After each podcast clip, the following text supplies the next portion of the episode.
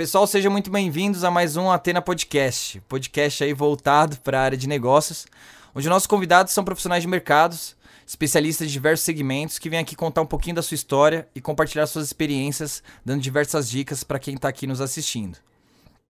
A gente está ao vivo aí nas principais plataformas, sendo elas a Twitch, YouTube e Facebook, tá?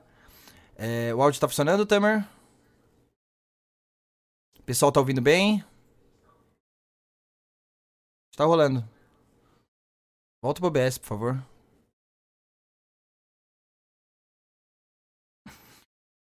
Beleza, agora tá tudo certo. O pessoal mandou mensagem aqui falando que tá ok. Então, por favor, né, se inscreva no canal aí, dá um like, ativa as notificações, se possível, compartilhe com seus amigos para ele conhecer também um pouquinho do nosso trabalho.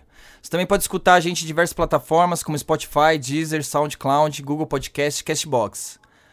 Também siga o nosso Instagram no atena.podcast, que a gente sempre está postando coisa interessante lá e divulgando quem vai ser os próximos convidados. É, a gente também possui o nosso segundo canal do YouTube, que é o canal de cortes, tá? Então, se você ainda não conhece, dá uma acessada lá.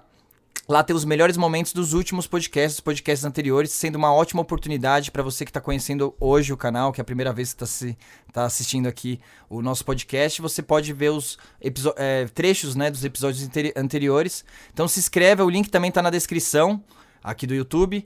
É, o canal se chama Cortes do Atena Podcast, tá?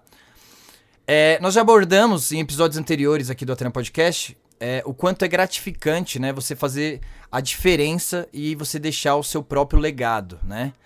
Onde mesmo após você se aposentar ou acabar a sua existência aqui na Terra, você continua vivo nas lembranças dos outros, né?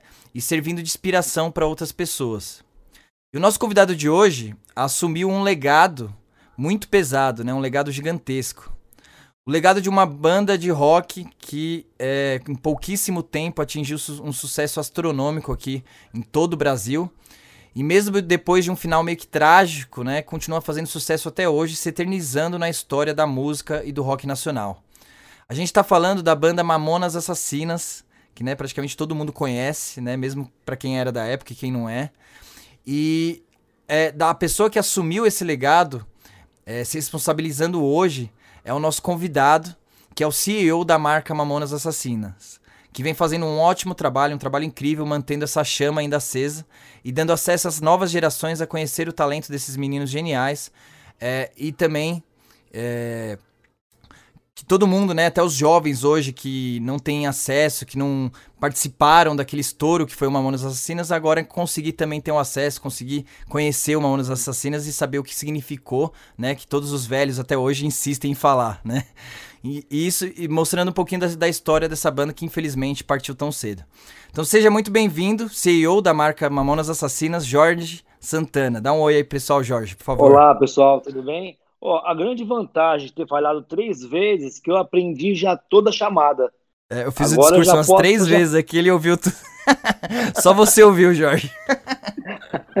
então, cara, é, gente, perpetuar o legado dos meninos é uma missão e tanto, né? A gente vem alguns anos cuidando de um modo mais direto é, desse legado e fazendo com que essa galera que não conheceu Mamonas, essa galera que não viveu a época, a década de 90, possa estar tá relembrando. E a gente está sempre fazendo releituras. A gente, é, eu, a gente fez uma releitura com a Loki final, em 2018.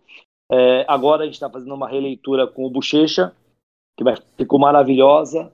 É, com o Anderson do Molejão. Nossa, que legal. Com o Davi, a gente fez um remix do Robocop gay uma música inédita do, da época do Utopia do Dinho, com Otos aqui de Guarulhos. Então é assim, eu acho que a gente acha que o meio mais lógico de agregar para essa garotada que não conheceu é revivendo, fazendo releitura, lançando alguns produtos, fazendo com que a marca tenha uma, uma posição presente na vida de cada um de, que vive hoje, porque hoje a gente Sim. percebe que o YouTube, o, o, o Instagram, o, todas essas linhas digitais é um agregador. E isso é muito legal é, é, que as pessoas venham a conhecer os meninos. Sim, sem dúvida, Jorge. É, e que responsabilidade sua, né? Uma responsabilidade gigantesca com essa marca tão forte, né? Com tudo que representa, né? E realmente na época lá revolucionou a, a música brasileira, o rock and roll nacional, né? Deu uma outra cara. É, realmente teve um destaque em curto período de tempo gigantesco. E legal você estar tá reforçando, trazendo isso para as novas gerações, tá, Jorge? É, é que, na verdade, eu sempre costumo falar que eles foram os precursores do stand-up no Brasil. Porque eles fizeram sucesso numa época que não tinha internet, numa época que, não, que era a carta ainda que rolava, era uma época que não tinha é, é, essa agilidade, essa, essa coisa muito pronta, que, que o cara pega um violão, pode cair no gosto e de um dia para o outro ele vira artista. Uhum. Nessa época dos meninos, é muito bom lembrar que o cara tinha de ser tinha de ser foda, meu. O cara tinha de ser assim. E eles eram essa diferença, entende? Cada um do seu estilo, cada um do, é, com, com o seu jeito. Eles não fizeram uma música para agradar A, B e C. Não, eles queriam ser reconhecidos como artistas. E eu acho que isso que foi o grande, a grande sacada deles. É, então, e nessa pegada que você falou, né, que eu achei interessante você comparar aí com, com o pessoal que faz stand-up e tal, porque não deixava de ser, porque, assim, pelo menos o objetivo e o fim acabava sendo o mesmo, no sentido de pessoal que assistia, é, que seguia o Mamonas, além pela qualidade musical, que é genial, né? A banda inteira eram ótimos músicos, mas também entrava essa questão que você é, assistia já na expectativa de dar risada, de se entreter com o humor deles, que era um humor genial, né? Realmente, tanto nas letras da, das músicas como na performance. Então, realmente, eles tinham, né, é, esse conjunto aí, pra você ver como eram artistas completos, que as músicas eram muito boas, a qualidade sonora em si, mas também tinha esse agregado que era o que mais chamava atenção, né, Jorge? Que era justamente. Eles traziam uma arte é, que no teatro é muito, muito estudada, que é a arte do improviso. Uhum. O show dos Mamonas, se você vê num contexto lógico de todos os shows, nenhum era igual a outro. Cada hora tinha uma, uma, uma figura cênica diferente. É, se tivesse um copo no, no, no, no, palco, Dinho ou os meninos, eles usavam isso para brincar, para poder. Então, eu, eu acho que a, a, gente, a gente brasileiro, de, em linhas gerais, é a arte do improviso, ele vive no improviso. E Mamonas, quando veio, mesmo sem internet, mesmo sem toda essa tecnologia que tem hoje, eu acho que as pessoas, quando ligavam a TV, que era Gugu e Faustão, que era a, a, que eles se pegavam na TV, que tinha aquela guerra de audiência, eu acho que era para ver isso, para ver o irreverente, para ver o novo e sempre esperando uma piada nova. Eu acho que essa que foi uh, o time dos Mamonas, isso que eu acho que foi assim a, a grande sacada que eles usaram. Sim, sim, sem dúvida. Eu, eu, né, eu como um fã quando criança, praticamente, né? Que fui uma daquela geração que, que chorou quando descobriu que, que o acidente, né? Que é um, é um fatalidade tremenda, né? Até hoje, só de lembrar já uhum. machuca, né? Todo mundo que tem, que tem essa memória, que lembra da... que prestigiava Mamonas na época, que lembra disso, fica... É, o quanto foi trágico isso, né? Mas realmente, pra gente que, que realmente era fã da, da da banda, como eu fui, né? Foi uma das primeiras fitas. Lembra aquelas uhum. fitinhas, né? Que hoje nem tem mais. É, Sim. Cassete, né? Que você voltava uhum. ali com, com a caneta. Com a caneta. Com a Exatamente. Caneta. É. Foi a primeira que eu lembro que, que eu insisti para minha mãe comprar na feira. Eu chorei para ela comprar, ela comprou na feira. Aí eu e minha irmã, que também adorava, né? A gente, nossa, é, cansava de ouvir ali no repeat. Então fez parte pra gente e era justamente isso, né? Até pra, não é tanto para criança quanto para adulto, né? Que acho que fez sucesso com, com, com, todos os públicos. E era realmente muito engraçado. E cada apresentação deles que eles iam nas TVs, eles faziam umas palhaçadas diferentes. E tinha essa pegada que você falou, né? De como eles é, faziam essa é, parte mais cômica é, uhum. no, no, improviso, cada show era um show diferente, né? Hoje, querendo ou não, tem muitas bandas, por mais que você prestigie e tal, você às vezes, né, vai. O, o, show é praticamente idêntico, né? Por mais que você goste ali e tal. E eles tinham essa sacada que era um diferencial muito grande, né? É, eles vêm de Utopia, né? Eles, eles tinham uma banda de. A banda Utopia, ela era uma banda de rock que é, eles faziam cover de Capital Inicial, fazia cover de Legião, eles tinham uma vertente é, totalmente eh, diferenciado do que era Mamonas. Quando pintou a oportunidade com o Rick, que foi um, um cara que abraçou a ideia, abraçou a loucura dos meninos, é, teve o propósito de fazer algo, mas tinha de ser diferente. Tinha de ser com uma pegada como foi é, Pelados em Santos, como foi Robocop Gay e Vira Vira, que foi Então, a músicas... Utopia, como é que era? era? Era uma banda mais tradicional, de rock Era uma banda, essa banda, quem começou com essa banda foi o Sérgio e o Samuel, eles começaram meados de 89, uhum. e, e a partir daí conheceu o Maurício na Olivetti, que é o irmão do Ben, e estava procurando uma galera tal, e no, antes disso é, teve uma quermesse é, é, no Secap, e aonde o Dinho, eles queriam, queriam cantar uma música do Guns, e ninguém sabia. Mas também o Dinho não sabia, mas o Dinho sabia Embromation. e aí e aí a galera pediu, ele pegou o microfone, foi lá e conquistou a galera. E a partir daí, ele começou a ensaiar com os meninos. E aí, e, e aí, aí ele a... cantou só essa música? Só fez uma participaçãozinha? Aí ele Não, já começou ele a conversar contra, com... Ele brincou... Ah, ele era caricato, né? Ele era um cara Muito que roubava... Né? É, ele era uma pessoa que tinha os seus trejeitos, as pessoas... É, é... Isso ele era em família, no churrasco, se tivesse duas ou mais pessoas, ele pegava o violão. É, a, a, gente vem de uma, de uma família estruturalmente que é, a gente fazia muito churrasco no bloco, que era. Uhum. Eu sempre, inclusive, a gente quer retratar isso no longa. É, Guarulhos, na década de 90, tinha muita construção. Então toda a casa estava fazendo um muro, uma parede, então pegava-se quatro blocos, a grelha do fogão, colocava lá uma, um quilo de carne, cada um pegava churrasco. uma grana, comp e churrasco. Então é. é assim, é, é, não vinha de grandes, a gente nem sabia o que era picanha nessa época, não tinha ideia. Picanha é uma coisa que veio muito depois. E eu acho que essa memória afetiva é, é, que o Dinho sim, trouxe, sim. Eu, eu, eu, falo particularmente do Dinho, que é a pessoa que está mais próxima da gente, sim. que foi com outros primos, com o Arley, com o tio Hugo, com toda essa galera que, que ensinou ele a tocar violão, que, que, que fez que ele entender que era artista, porque ele falava sempre, ele falava, trazia muito isso. É, é, o cara, ele nasce artista, ele não vira artista. Ele nasce artista. O Dinho trazia muito isso. É. E o Dinho precisava exatamente só disso. De algumas pessoas para ele brincar imitando Gil Gomes, para ele uhum. brincar imitando Silvio Santos.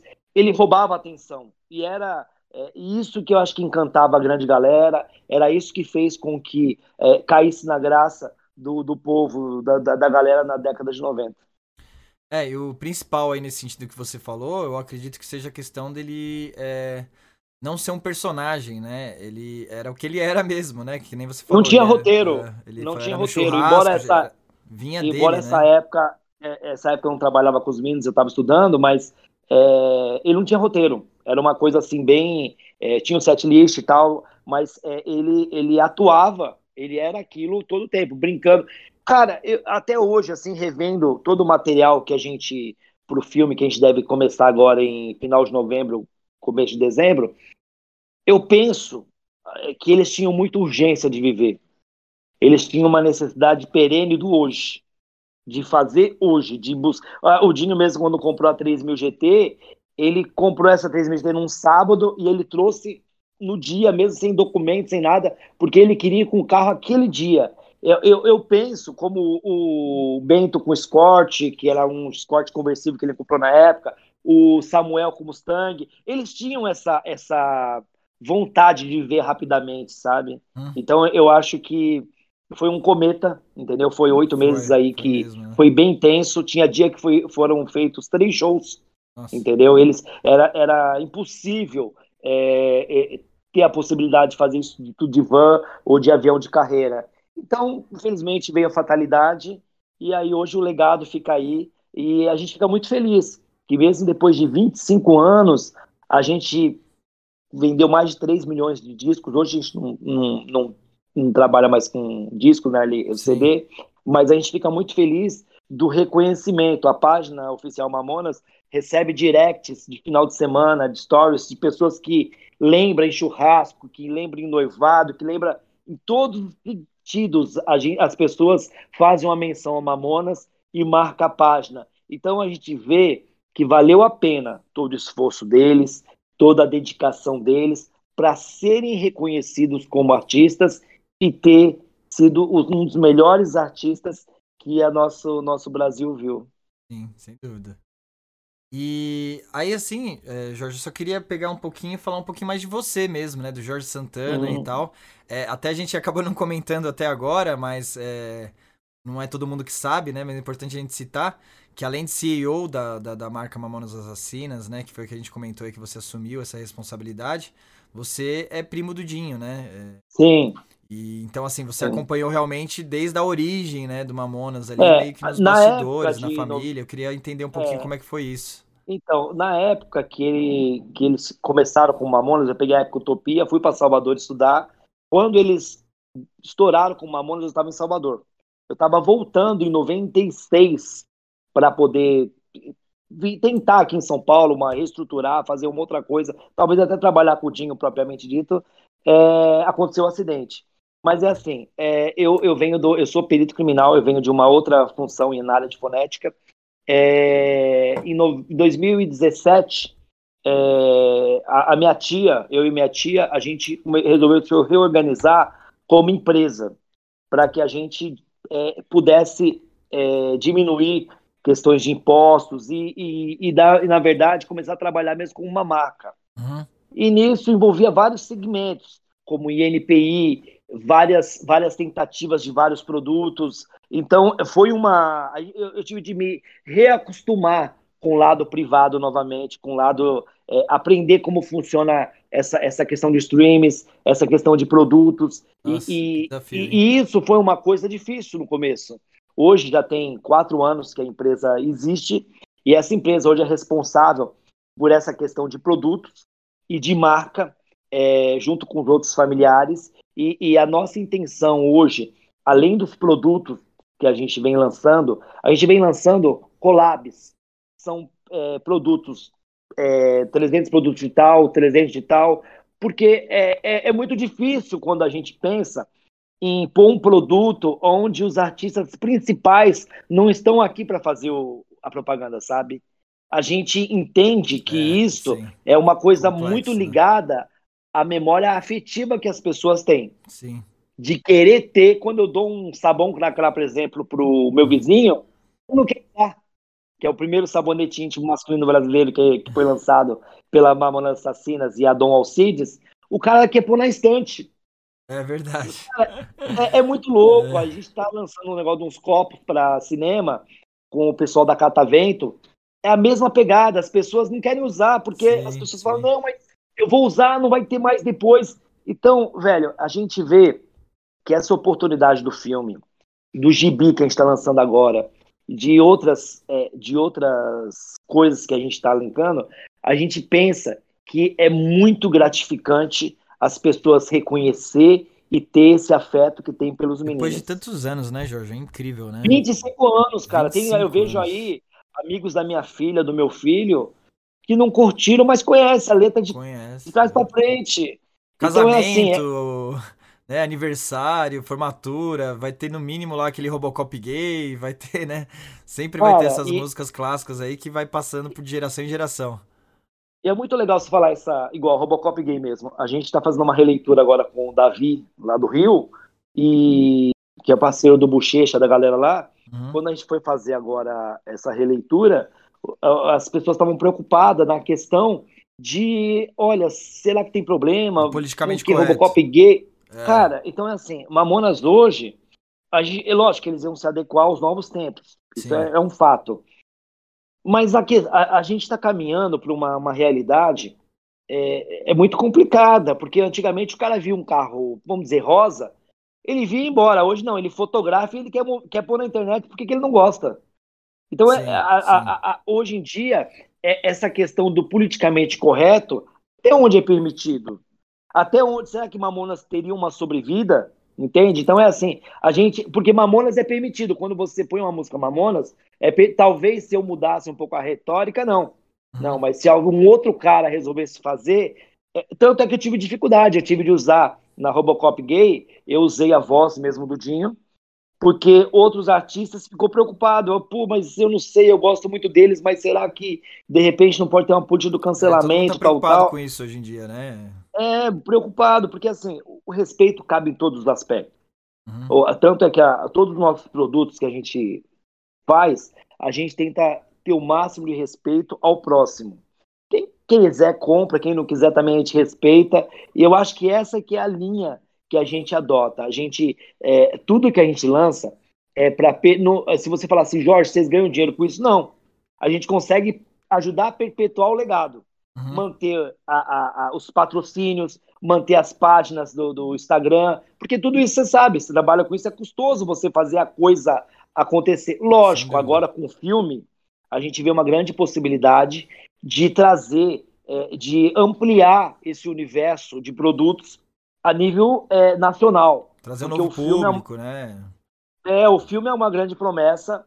A gente se aliou é a pessoas. Contar a história, né, Jorge? É contar a história, porque hoje, querendo ou não, é, por mais que pra gente que né, passou por isso e lembra, é, é, é, muito forte, né? Então, assim, esse público você já tem, né? O público mais da nostalgia, né? O, pessoal mais tiozão ali, acima dos 30, já, já vai ter uma memória do Mamonas, então, obviamente, já é, facilmente vai ter interesse aí em cima do, dos produtos, etc.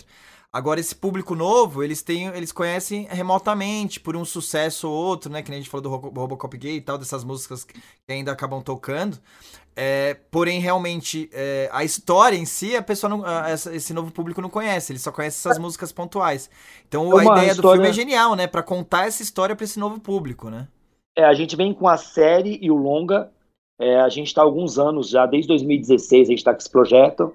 É um projeto que já foi aprovado, a gente já conseguiu captar os recursos. Hoje, a gente está por conta da pandemia, para a gente começar, que a gente está só esperando a, a, a, vacinação chegar aqui em São Paulo a um público é, de 14, 15 anos, que a gente não quer contribuir para que isso dissemine mais, a gente quer fazer a coisa de um modo muito responsável. Só falta isso, mas o roteiro é escrito por Carlos Lombardi, o, diretor até então deles é o Léo Miranda, que é um puta cara competente. Ah, vai ser uma série de cinco capítulos e o filme que vai para ah, todo, é, vai todo o Brasil. Também? Que legal. Vai ter uma série de cinco capítulos e uh, o filme vai se chamar O Impossível Não Existe. Porque era justamente isso. É, a insistência, a resistência, que não só o Dinho tinha, todos eles apostavam no, no, nesse projeto que era ser famoso, que era uhum. ser artista e viver como artista. O Dinho falava uma coisa que era muito engraçado, né? Ele falava, quando ele começou a fazer sucesso, ele falava: Caraca, meu, hoje eu faço a mesma coisa que antes. Só que antes eu era chamado de vagabundo, agora sou chamado de artista. Então, isso, quantos Dinho não existe? Quantos Júlios não existe? Quantos Samuel não existe? Quantos Sérgio não existe? Quanto Bento não existe? Dos caras que tenta, insiste, talentos perdidos que eu acho que é, talvez a falta de oportunidade faça com que as pessoas, é, eu não digo que se frustrem, mas que deixem de viver como artista, deixem de, de dizer o cara que escreveu um livro, ele ensaia, mas ele não consegue porque as coisas são difíceis, as leis de incentivos cada vez é mais complicada. Então, eu acho que a gente está num mundo, particularmente eu falo muito isso para os meus parceiros da Mamonas, a gente tem que fazer ponte e não muro. Na parceria, a gente vai mais longe. Você entende de uma coisa, eu entendo de outra, e a gente vai fazendo uma conexão e a coisa vai acontecendo, cara. Eu, eu, eu, eu particularmente, não acredito no, no cara, o idiota convicto, que sabe de tudo, entende de asa de borboleta a asa de jumbo 747. Não, eu não, eu não tenho um problema de falar, meu, eu não entendo essa porra, me explica aí como é que funciona isso aí. Pô, esse negócio de podcast é acho que é o terceiro que eu falo. Meu, como é que é essa temática? É assim que a gente cresce. Sim. E é assim que a gente quer dar essa vertente de Mamonas. A gente, dia 23 de agosto agora, faz. Foi o prefeito de Barulhos é, instituiu o Dia Mamonas. Ai, que legal. Que foi, que foi quando eles chegaram a 100 mil cópias, é, que foi o disco de ouro é, em 96. Não, é, foi em 95, na verdade. E isso, o que, que acontece? Isso fez. É, é, a gente tem um projeto junto à prefeitura de fazer uma. uma tipo uma. É, uma oficina e dar voz às bandas locais, entende? Para que essas pessoas, para que Guarulhos e outros municípios e outros lugares tenham a oportunidade de estar tá revelando esses novos artistas. Porque a, a, vida, eu acho que é questão da oportunidade. Sim. O caminho do sucesso é o risco. A gente precisa arriscar, e os meninos arriscaram. Sim, sem dúvidas. É, a gente conversou num, num podcast anterior, é, a gente teve convidado aqui, né? Teve a honra de ter o Paulão da banda Velhas Virgens. Imagino que seja uma banda que você conheça muito bem, né? Sei, sei, que Também sei, faz sei. parte da história aí do, do rock independente aí nacional. E uhum. a banda Velhas Virgens é, é, uma banda que sobrevive até hoje, né? Isso que é legal, Sim. né? Então a gente pode até refletir, né, né? Acho que assim, não tem como a gente adivinhar como é que seria o futuro do Mamonas Assassinas, né? Não dá para saber. Porque eles, é, né, aconteceu aquela fatalidade no auge do auge. E isso que gera mais indignação na, no, no, no, nos fãs aí, né, até hoje, né? O que mais que eles poderiam ter trazido? Quantos outros sucessos? Ou não, se eles teriam caído, né? Isso daí eu acho que é uma parte que eu acho que, que é bonita na história, né? Por mais que seja uma fatalidade. É poético, né? É poético. É né? poético, porque eles é, né, deixaram né, a gente no auge do auge. Então todo mundo, a gente sempre vai lembrar deles nesse auge. Isso eu acho que é positivo. Todo mundo né? se sente boa. meio amigo, todo mundo se sente meio próximo, porque é, é, até estudado as pessoas quando tem uma.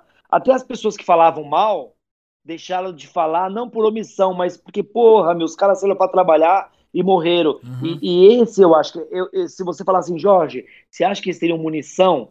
Eles teriam muita munição para muita coisa. É. Porque eles, a arte do improviso que eles tinham, todos os meninos ali, eles encaravam como uma grande brincadeira e eles estavam ganhando dinheiro brincando.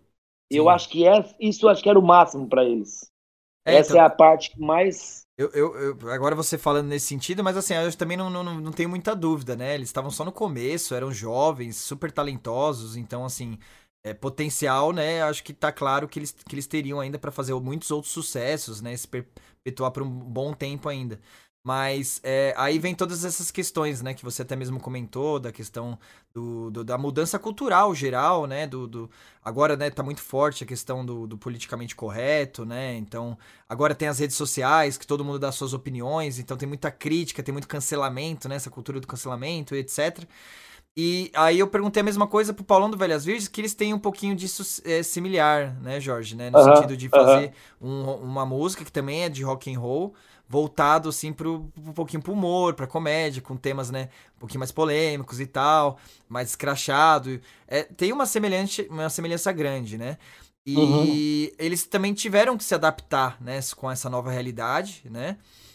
E mas eles mantêm o público, né? É que eles é, é uma banda que também é, eles sempre é, valorizaram a questão de se manter independente. É diferente do Mamonas, que foi pro Faustão, que foi pro Gugu, né? Então, assim, não dá pra também é, comparar efetivamente. Mas eles ainda fazem muito sucesso dentro do público deles. É, eles ainda não fazem o mesmo, mesmo, mesmo estilo musical, de, com humor e tal. Prov provavelmente, acho que na hora de escrever as letras, né? Uma hora ou outra eles devem dar uma maneirada no peso ali da mão, né? Mas eu acho que também o Mamonas se, se adaptaria muito, muito bem, né? Olha, é, quando é, a gente resolveu fazer uma releitura de algumas músicas, eu tinha falando com o Rick sobre o que, que o Rick achava, que o pessoal estava achando, que tinha de mudar, tirar um pouquinho do contexto, tipo, é, até propriamente é, o Robocop gay. Eu, eu, eu fui super contra. Eu, numa reunião, falei, gente, eu é, não quero machuca, de nada. Né? Parece desrespeito, né? É, aí o Rick falou, puta Jorge, ele falou bem assim, meu, jamais, não faça isso. E aí eu, eu conversando com o Rick, a gente fez uma reunião pela internet, e ele falou, cara, seu pensamento é exatamente esse, não pode mudar, porque é, é o legado que eles deixaram, velho. E a uhum. gente tem que entender que não ofendia, não maltratava, não, não tinha nada que, que fugia do que eles acreditavam, entendeu? Do que era aceitável, entendeu? Uhum. Hoje, é, é, as pessoas que talvez se sintam doídas, que eu não vejo, viu? Eu não vejo nenhum tipo de pessoa que entra lá no, na minha página, na nossa página do Instagram, para falar né? É, não, as pessoas de repente têm que não gostam de produto, que acham que a gente não podia fazer isso, que não. Respeito todo mundo. Eu acho que assim, quem quer compra, quem não quer, irmão, pau no gato. Eu acho que a, a, é, é, a linha é essa, entendeu? Uhum. A gente, é, como Mamonas naquela época também, foi proibido de tocar na Rádio Petrobras. O presidente da Petrobras na época não curtia Mamonas e falou: Meu, aqui vocês não tocam. Então é assim, cara, existe quem não gosta do funk, existe quem não é, gosta de sertanejo. Eu, como lido com arte, eu respeito toda forma de arte. Não consumo uma, umas consumo outras, mas eu respeito o cara pela arte que ele apresenta. E falando na questão do, do, do Paulão do, da Velhas Virgens, é, tem bandas hoje, tanto dá certo a receita Mamonas, que tem bandas hoje que sobrevivem que, do, de fazer cover dos meninos, como a Diet Music, Mamonas Diet Music, é uma banda que vai pro viajou o país todo, Só levando o nome dos meninos. Como que tem legal. outras bandas também que, cara, e eles têm uma equipe eles têm gasto, eles têm toda uma estrutura, eles têm a outra réplica da Brasília, eles têm é, é, o figurino, eles copiam o show de um jeito, cara, Os que é igualzinho. especiais que tinham, né? Ah, não, Os... é, é, pra você ter uma ideia... A gente... Tudo. A, a, a, questão pirotécnica, tanto é que junto com a Val da Total Filmes, que, é a, que ela fez Assalto ao Banco Central, Se Eu Fosse Você, um monte de filme, eu até indiquei eu falei, velho, eu vou pegar essa galera que eles deram tanto mamonas uhum. ao longo desses anos que eu falei, velho, nada melhor do que chamar essa galera para até ajudar na construção do personagem, para na construção do filme, porque a, a, gente acredita, velho, que todo mundo pode ajudar. Não só essa galera de agora, como o pessoal também que trabalhou na época. É, é, a gente não tem problema é, de trazer pessoas do passado que, que conviveram, que reviveram essa história toda. Só que a gente quer trazer a alegria, a gente não vai retratar acidente, a gente vai retratar é, uma parte deles da infância, depois Utopia, depois a virada de chave, que, que foi com, com o pessoal da Yamai Odeon, entendeu? É, a gente vai trazer exatamente isso. E a gente vai fazer com que as pessoas é, percebam que vale a pena acreditar no sonho e acreditar no impossível. Tanto é que tem uma das letras agora que a banda Otto está é, é, tá finalizando, que a gente vai lançar, que é uma letra do Dinho, que foi feita em 92, que tem um verso que fala nascemos de um pingo de porra, mas não somos porra nenhuma. Que é bem rock, que é não tem, não é muito mamonas, mas é, é uma filosófico, linha, é filosófico. É, é, uma linha crítica, era uma linha Sem crítica dúvida. social que eles tinham na época do Utopia. Uhum. E eles deram vida a essa canção e a gente vai lançar daqui uns dias e a gente espera aí que a galera curta, mas é tipo Charlie Brown Jr., é uma coisa bem fora de Mamonas. É. Mas a gente vai torcer aí pra galera curtir e gostar, porque acho que assim, a arte, ela abre portas assim maravilhosas e a gente pensa que a, a, essas letras que foram deixadas, tem mais umas quatro ou cinco letras do Dinho, o Júlio também deve ter alguma é, coisa. Jorge, eu quero meninos. que você fale disso, porque a gente, como fã aqui, está ansiosíssimo, né? Imagina ver conteúdo inédito do Mamonas. É, é a gente pretende trazer quer, pro filme. Né? Uma das canções a gente vai lançar no filme. A gente está estruturando já isso. A gente quer trazer pro filme. Lógico que, poeticamente falando, não tem a mesma sinergia porque os meninos não estão aqui. Mas a gente pretende trazer um, uma fidelidade mais próxima do que era eles, com os GIFs, uhum. com tudo que, que eles traziam na música deles. E lógico que a gente também. É, o Rick é um parceiro, o Rick Bonadinho é um cara que é, sempre que solicitado ele está de braços abertos para contribuir. É um cara que eu quero que ele esteja perto do filme com a gente, porque eu acho que é, é ele é o. Cara, ele é o pai do, do, do, da banda Mamona, sabe? Eu acho que é muito legal esse respeito, essa, esse lado positivo. Tivemos uns, um, umas diferenças quando foi fazer a Loki e tal, mas superado. É, eu acho que a vida é assim mesmo, cada um é, vende aquilo que tem naquele momento, e mas é um parceiro que eu quero ter do lado. Mas desculpa, explica no... qual é a, a, função do Rick. Ele era empresário? Como... O Rick, ele era produtor. Produtor? O empresário era o Sammy. O Rick foi o cara que tinha o estúdio que trouxe os meninos, que gravou os meninos, e Mamonas virou Mamonas por causa do Rick. Entendi. Ele foi o cara que falou assim, ó, eu aposto em vocês. Então a gente é, tem um, respeito por um cara que é, apostou, para ele também foi muito bom, mas, cara, ele podia ser, podia ser mais. Quantas bandas mamonas existem perdidas por aí? Eu vejo essa galera que faz cover, cara, é, é, não é só pelo cunho financeiro, uhum. é pelo cunho artístico e, e, pela vontade de estar no palco. Então, é, assim. o cara gosta, né? Porque se for porra, pra questão financeira, a gente sabe que, que eles ganham pouco. Normalmente o cara é, trabalha meu, lá, é contador, é à noite vai lá mais por, por, por, porque ama mesmo aquilo que faz. Aí vai lá, carrega os instrumentos, dá, tem um, aquele puto esforço pra ganhar duas cervejas, né? Chega Cara, eu... aí é, e dormir tarde para acordar cedo para trabalhar. É, é, realmente muito amor envolvido para conseguir crescer e começar a sobreviver da música. A gente sabe que é difícil aqui no Brasil, né? Então, legal ah. até o projeto que você falou lá de Guarulhos, que realmente quanto mais Sim. incentivar, né, para dar possibilidade, quantos talentos a gente não tá perdendo, né? É, eu tava falando isso com a Vivi esses dias. A Vivi é uma irmã minha, uma parceira, filha do Raul Seixas. A gente fez uma releitura também de Mundo Animal. Legal. Ela e o Nitron, que é o filho do Pepeu e da, da Baby, que é um, são figuras, assim, são pessoas que virou da família. E a gente estava falando disso, como a arte se perde pela falta da oportunidade. Sim. Sabe? Porque quando o Dinho ele sobe no palco do Tomeuzão e ele chuta o microfone, ele fala algumas coisas que, porra, eu queria estar tá aqui, ninguém deixou quando era a banda Utopia, e hoje é, a gente é o cara que mais vende, a gente é a banda que mais é chamada para determinados lugares, e a banda que mais ganha dinheiro foi o momento que ele extravasou, sabe? Foi o momento que ele falou, cara, nós estamos aqui, nós conseguimos chegar até aqui. Porque, infelizmente, é, o caminho do sucesso, ou felizmente, o caminho do sucesso é o risco. Sim. Quando eles arriscaram, de vez de fazer um show, fazer três, eles precisavam do avião, eles precisavam se matar de trabalho de terça a domingo, entendeu? Porque uhum. era um sonho deles. E aquele sonho, todo sonho tem um preço, entendeu? E o deles foi caro demais, mas eles viveram bem intensamente. E a gente quer fazer que as pessoas vejam isso no filme de um modo bem lúdico, mas um lado, um lado muito positivo não vai ser falado nada de acidente, não vai ser falado. Ó, hum, o filme vai contar com várias celebridades. A gente pretende fazer um luau do filme, entendeu? No final, de artistas cantando Mamonas. Cara, vai ter uma coisa bem legal. É que a gente não pode falando tudo, mas quem é, sabe até o final do ano. Vai dando os spoilers um... aí, que, pô, ótimo, é... né? Portanto, que não, seja aqui cara... no Atena Podcast, no nosso canal. Mas Quanto vai mais ter spoiler aí, melhor.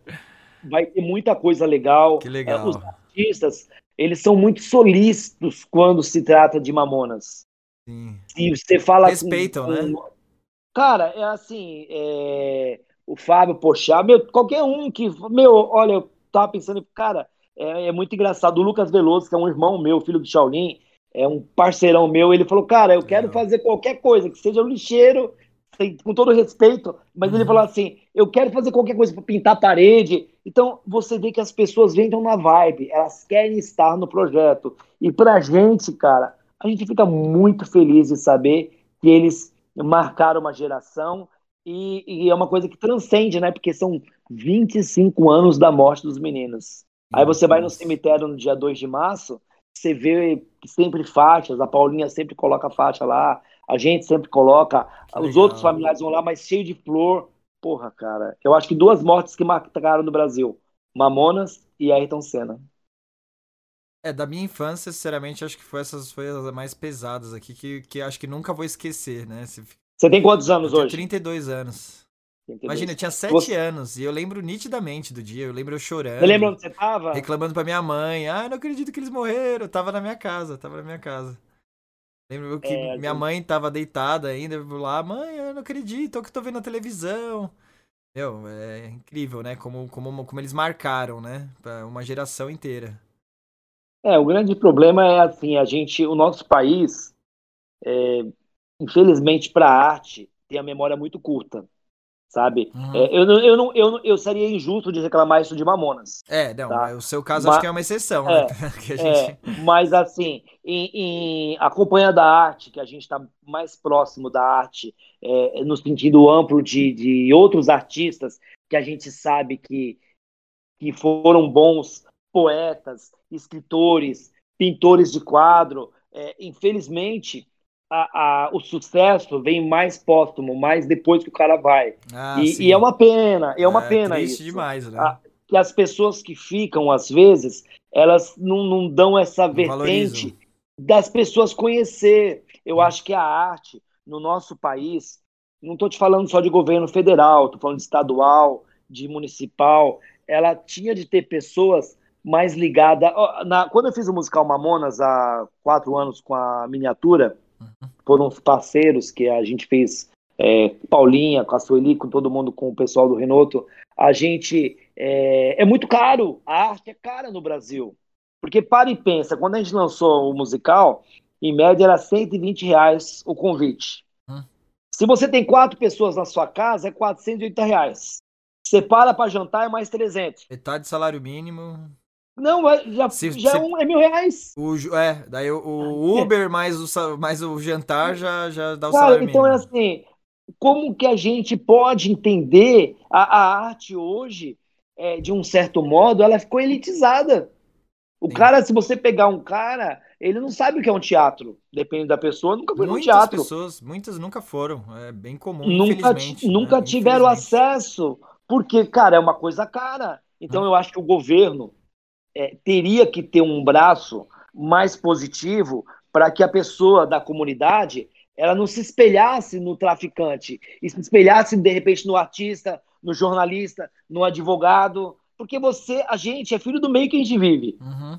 A gente acaba se adequando àquilo que está próximo da gente. Então, por que não fazer a arte florescer na comunidade, florescer na escola? É, é, eu acho que a grande alavanca, velho, a grande alavanca é, é para grandes nomes, para a gente ter mais grandes ter mais grandes Raíza, Raíza, né, que ganhou agora, Sim, é, o skate, menino lá né? do, do, da, do, do surf também, é um, é, um, é um incentivo, velho. Acho que as pessoas hoje é, é, é muito louco, elas não têm uma, uma, parcimônia, elas não têm uma vontade de. É, meu tio costuma falar uma frase que eu adoro: as pessoas só dão um ovo para receber um galo cantando.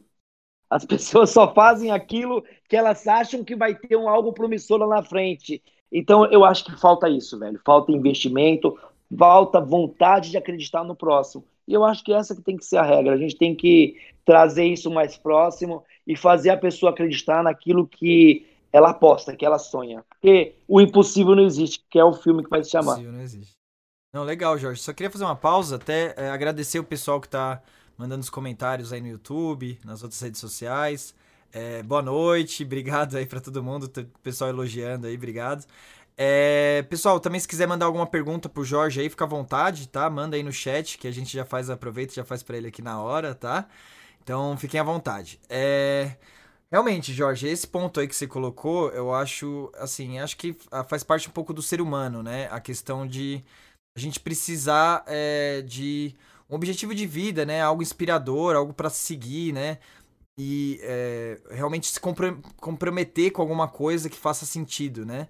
E às vezes, justamente você não ter acesso a isso é que deixa a pessoa meio que perdida, né? Essa questão de deixar a pessoa perdida, sem foco, sem um, um caminho a seguir, é que começa a, a, atingir o psicológico, né? A gente vê hoje em dia muito comum, ainda mais com essa pandemia aí, o pessoal tá tendo muita crise de ansiedade, depressão, etc.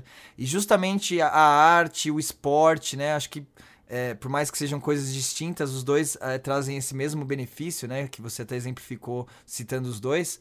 A arte é, e o esporte trazem o um sentido de propósito, né? Essa era a palavra que eu queria achar, propósito. E esse propósito, né, te dá um guia para você seguir sua vida com alguma coisa que você ama, que você consegue né, se determinar, que você consegue é, sentir aquela, aquela, aquela valorização de se tornar bom em alguma coisa, né? Que te, te valoriza, melhora a sua autoestima. E isso é essencial para todos, né? A gente. Foi o que você falou, né? A gente é, se preocupa muito com questão de pagar conta por causa da situação do, do Brasil, né? De a gente ser um, um país é, de terceiro mundo, com muitas dificuldades econômicas financeiras, por má gestão do governo aí, que é o que mais acontece, crise de corrupção, etc. E quem paga a conta é a gente, né? Então, assim, a gente acaba meio que gastando gastando muita energia simplesmente para sobreviver, para conseguir trabalhar num emprego qualquer, para conseguir pagar as contas. Mas é justamente a arte, o, a música que pode fazer essa realidade difícil do Brasil ficar mais é, né, aceitável, a gente conseguir gerenciar isso, para até conseguir se compenetrar melhor, conseguir é, buscar objetivos maiores e quem sabe não crescer como no, no dentro da, da música, como você falou, de se tornar um, arti uma, um artista, uma banda famosa como Mamonas Assassina, ou no esporte se tornar um, um artista, um esportista referência aí para as Olimpíadas, né? Mas realmente é, falta investimento, que foi exatamente o que você falou, né? É, hoje em dia, eu acho que o grande problema é as pessoas estão partindo muito com uma crise existencial. Eu não preciso ser o melhor, é, o melhor tocador de viola mas eu posso fazer a minha família mais feliz tocando um violão. Exato. Você não precisa necessariamente ganhar dinheiro com isso, sobreviver disso, mas. Isso, eu conheço. Só de você ter aquele tesão de, né, ser algo que você é bom, que você faz, pro, que os outros admiram, já faz um bem pra autoestima. Que aí isso faz você lá no seu trabalho de contador trabalhar melhor, né? Porque pelo menos na sua vida pessoal você já tá mais motivado, mais animado, né? Pra você ter uma ideia, imagina o cara que ele trabalha de segunda a sexta ou segunda a sábado e ele não tem oportunidade de se divertir no final de semana, não tem oportunidade de ir no teatro, não tem oportunidade de ver uma banda que ele goste. É, por quê? É, não, não é dado a ele esse acesso. acesso né? Então o cara vai ser um cara frustrado, o cara vai trabalhar com raiva, o cara vai ter. Então é assim, eu vejo que a arte não é um luxo. A arte é uma necessidade perene para a gente continuar brigando pela vida e falar, velho, eu tenho um carro, mas eu vou trabalhar e vou comprar o melhor eu vou buscar isso. Eu acho que as, as coisas não estão, não, não tão, são, é, não devem ser tão limitadas. Eu acho que uma BMW não nasceu só para o João, uma Mercedes não saiu só para o José. Eu acho que as pessoas têm que acreditar no seu sonho. É, eu vi uma postagem disso que falava assim, ó, sonhar pequeno ou sonhar grande dá o mesmo trabalho. Uhum. Então a gente tem que buscar possibilidades de sonhar grande. Falar, meu, eu, eu tenho que ser o mais foda possível naquilo que eu vou fazer. É, eu acho que essa que é... os meninos quando eles batiam na televisão para ir, iam com o dinheiro da condição só de ida, esperavam uma carona de volta, é, ia abastecer no posto de gasolina, deixava o RG empenhorado porque não tinha da gasolina, sabe? Uhum. Então isso a gente vai retratar isso no filme, Legal. porque era isso que era vivido. Não era uma coisa poética de pai rico, mãe rica, não tinha isso. É, era necessidade. É, o Ariano Suassuna, ele tinha uma frase que eu adorava, que, que, aliás, que é dele até hoje, que infelizmente faleceu, a esperteza e a coragem do pobre. E eu acho que é essa que é a regra. Você tem uma ideia que as pessoas elas conseguem vencer barreiras, vencer dificuldades. O nosso povo é um povo maravilhoso. Os mamonas é a prova disso. Uhum. Nasceram em comunidade, vieram de, de famílias pobres, todos eles filhos de pessoas que, que eram é, trabalhavam o seu Juliano, o seu Ito, a dona Toshiko, professora de japonês, o meu tio que trabalhava com imóveis. Então é assim, são pessoas que não tinham, não sabiam o que é ter o mais. Mesmo assim, eles buscaram, acreditaram e foram muito bons naquilo que, naquilo que eles faziam. Então eu acho que a regra é essa, é acreditar no sonho e correr atrás. A gente acredita que com o filme possa nascer mais novos Mamonas. É, tem que contar essa mais história. Novas, Esse filme tem que vir logo. Mais, no, mais novas utopias. Mais novas utopias. É, e a gente é, vai ser uma coisa bem legal. A gente vai mesclar com a década de 90. Vamos trazer um pouquinho para a atualidade. Ah, que legal. É, respeitando e trazendo a licença poética aí para fazer um grande projeto e que a gente possa é, é, perceber que desse projeto é, inspire novas bandas de quintais, como uhum. eles eram, de garagem, como eles eram, e o mundo do rock precisa de pessoas é, que acreditem nisso, sabe? Porque a gente, o Rick falava que era assim, Mamonas foi único. Eu acredito de fato que Mamonas foi único, mas tem muita gente que pode estar se espelhando nos meninos aí e tem muita coisa boa já escrita que está faltando só a oportunidade para trazer, fazer a gente rir, fazer a gente cantar e ser feliz, porque gente feliz não enche o saco, irmão. Verdade. É... Então, aproveitando, né, que você, realmente essa história tem que ser contada, eu concordo 100% com vocês, estou ansioso para a estreia desse filme. E aí, Jorge, é...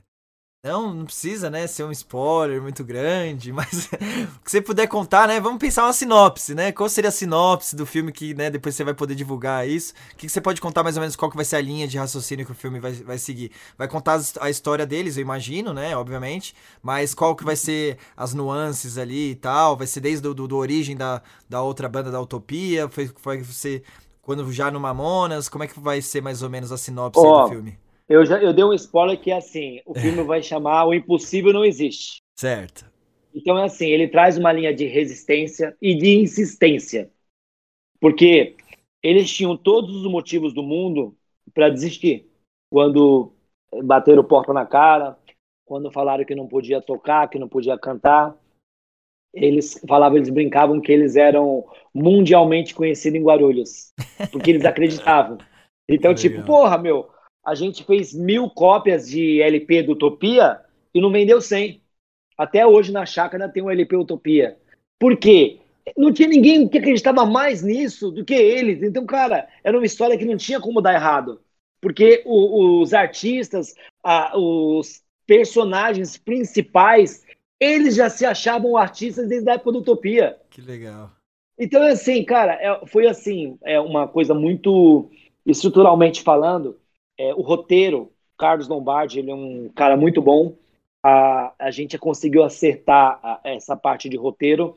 E com a experiência da Total, do Léo, eu acho que vai ser revigorante, assim, vai ser uma coisa assim bem positiva, que você vai se emocionar, que você vai chorar pela tristeza de não tê-los aqui, mas você, a gente vai entender que vale a pena viver, vale a pena você apostar, porque essa é a regra da vida. É, a gente tem que buscar é, os sonhos e viver. Porque o amanhã, Shakespeare já falava isso, que o amanhã é incerto demais para os planos. A gente tem que viver hoje. E assim Mamonas fazia. Eles tinham, quando eu comecei com você aqui e falei que eles tinham uma urgência de viver, uhum. eles tinham essa urgência. Eles tinham essa urgência de estar no palco, essa urgência de cantar e encantar. Entende? Se imagina que eles não fizeram uma música para criança, fizeram para adulto, mas as crianças caiu na graça. Se fosse para criança, não tinha palavrão. Então, sim, eles, sim. Fizeram, eles não fizeram pensando em agradar o gregos é, e. Fizeram, eles, que, eles, né? eles fizeram para se divertir. Eles fizeram apostando no, na vontade deles, que era estar num palco. E eles queriam viver como artista. O sonho deles, eles eram ganhar, era ganhar dinheiro. E um dia ele falou, o Dinho falou pro meu tio, ah, Tem caiu camarim, tanto na conta é. lá. Aí ele falou, básica de artista mesmo. É, não, e caiu uma grana lá. O Samuel também falou isso. É, tem até um vídeo dele. Caiu uma nota na conta dele. ele falou: Puta, estourou a minha conta. Que tipo, estourou do lado positivo. Caiu uma grana boa que o Rick tinha depositado. Ele nunca tinha visto aqueles números. Eles nunca tinha pensado que ia ter uma grana para poder comprar um carro zero. Entendeu? Então, é assim, a gente vai brincar com um pouco isso também é, que antes, quando. Inclusive, tem uma. Vou dar um spoiler para você aí, de uma, de uma carta que o, a Yamaha Odeon mandou pro Dinho é, em 95. O Dinho foi comprar um, um som chamado 3 em 1, não sei se você pegou essa época, e ele tentou comprar numa, numa loja e não ah. aprovaram o crédito. E o que aconteceu? Ele, ah, o 3 em 1 é que tinha CD, disco e, e rádio. É, eu sou dessa e, época, assim, infelizmente. O que aconteceu? É, não tinha, é, não aprovaram o crédito do Dinho. Aí ele ligou na Yamaha Odeon no Rio e pediu uma carta para dizer que ele era artista da Yamaha Odeon. Demorou Nossa. três meses para chegar essa carta. A gente tem essa carta até hoje. Quando chegou essa carta, o show dele já estava estourado, show, fazendo show, fazendo tudo. E aí, tipo, ele falou: Porra, meu, antes eu precisava de uma carta para comprar um som, hoje eu posso comprar quase que a loja que vende uh, o, o 3 em 1. E, porque nessa época era por carta. Veio uma declaração da Yamaha Odeon reconhecendo que o Dinho era um artista contratado da Yamaha Odeon, tal, tal. Podia parcelar para é, ele. Então, você vê como que é louco, meu. Você, ele queria um, um 3 em 1 e não tinha. De, um, de dois meses ele já podia comprar quase a loja que vendia o 3 em 1. Uhum. Então, é, acreditar, eu acho que é a regra, entendeu? É, eu, eu sempre friso isso, que tem muita gente, não só artisticamente falando, o cara quer começar um, um empreendimento, ele quer começar uma, uma, um novo projeto, ele tem que pensar de, desse lado e pensando que vai dar certo. Sim, sim. Porque não adianta se você começar com pessimismo, se você trazer é, esse lado, ah, eu não sei, se... o meu tio falar que se, se, se minha avó tivesse quatro peitos, era uma vaca, não era uma mulher. Então a gente tem, trabalha com sim, a gente trabalha com positivismo. E eu acho que a coisa acaba dando certo por conta disso. Legal, que legal. É, então, e faz parte da história deles mesmo, como você disse, né? Que você está adiantando é, contando aqui um pouco pra gente também, mas que a gente vai ver no detalhe lá no filme que, que a gente tá, tá bem ansioso. Mas pensando nessa perspectiva, Jorge, é, eu queria ver contigo quanto que influenciou você diretamente essa história, né? Porque você tá contando ela agora, o filme, né, vai retratar, né, no detalhe e tal, mas você viveu ela, querendo ou não, né? É, a, e aí, eu, como é que foi eu... ser primo do Dinho, participar de tudo isso? Você falou um pouquinho, né, que você te, é, teve outra profissão, mas como é que foi, né, uhum. esse crescimento? Você também... É... é, eu fiz artes cênicas, né? Eu ah, tenho é? lado assim, é, eu fiz que artes legal. cênicas Salvador e eu, e eu acabei vivendo esse lado mais é, poético. O Mamonas me deu, uma, me deu essa oportunidade de há cinco anos estar tá tocando a marca, de estar tá tratando é, o filme. O Sim. musical foi um grande aprendizado e eu acho que a arte ela é infinita. Eu acho que a gente está com o projeto Mamonas hoje, mas a gente já pensa com a Total Filmes da Mamonas produzir outros. A gente já tem um projeto já encaminhado com um outro artista também e a gente pretende fazer outros filmes. A gente pretende trazer isso é, eu sou muito ligado à questão da oportunidade. Eu quero que esse sonho seja vivido não só com Mamonas, como foi com eles, mas como outros jovens, outras oportunidades. Hoje a Mamonas Assassinas, ela é uma editora também. Ela tem a possibilidade de estar editando músicas, canções, e a gente quer dar voz a novos artistas. Legal. A gente quer fazer com que as pessoas. E a gente tem um trabalho aí, um projeto que a gente está fazendo junto à prefeitura para dar oportunidade para pessoas que até então estão sem voz. Até então, é, são pessoas que só sonham. A gente quer trazer, junto com a marca Mamonas, com a porta, a, as portas que abre a marca, a, é fazer com que essas pessoas sonhem e que possam ver de música, possam ver de livro, possam ver de arte. Porque a arte a gente acha que sempre vale a pena. A arte é uma coisa que é, ela transcende, né? Você consegue ler um livro que foi escrito no século passado e se vê naquela emoção, se vê naquele momento. Então eu acho que essa é a regra. Eu como pessoa Jorge, é, com a marca Mamonas agora, é, a gente quer dar vida e dar voz a essas pessoas. E a gente não para por aí não. Mamonas é o primeiro projeto que a Mamonas pegou, mas a gente já está estudando um outro artista que a gente pensa em fazer um filme junto com a Total, é. que é um artista muito top, eu não posso dar spoiler ainda, ah. mas, mas, cara, a, a gente quer é, fazer com que as pessoas se vejam, se emocionem e acreditem em si, porque eu acho que a regra é essa, é acreditar que o impossível não existe. E essa música, inclusive, da, da Acreditar no Impossível, que a banda Otus deu essa vertente e pôs voz, é, vai ser uma música muito ligada nisso. Vocês Quando vão acompanhar aí nos próximos dias. É, é uma música que é bem. Não é um estilo Mamonas, tá? É uma é, letra falou, escrita né? pelo Dinho, mas é uma letra que tem uma crítica social, é uma letra que tem uma, um lado muito, não digo bravo, mas que aposta muito no ser humano. Tanto é que esse refrão que eu te falei, que fala nascemos de um pingo de porra, mas não somos porra nenhuma, é uma coisa meio libertadora da escrita do Dinho, que faz com que as pessoas entendam que nós estamos e não somos, que tudo é transitório nesse mundo. Tanto é que os, a gente percebe que é, os meninos estavam aqui num dia e no outro dia já não estavam mais. Estavam indo para uma carreira internacional, para Portugal.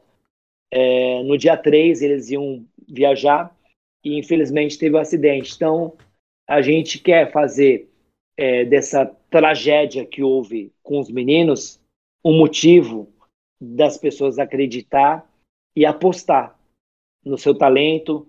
É, eu não falo um talento só.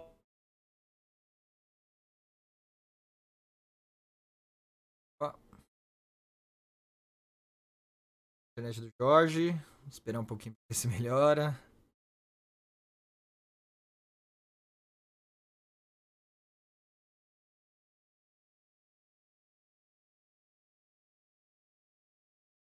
Jorge, acho que é a internet dele. Pessoal, obrigado aí pelo, pelos comentários. Muita gente elogiando aí. A Vanessa, a Elo, o Danilo. Obrigado mesmo, que bom que vocês estão gostando. Realmente, né? A história do Mamonos é incrível.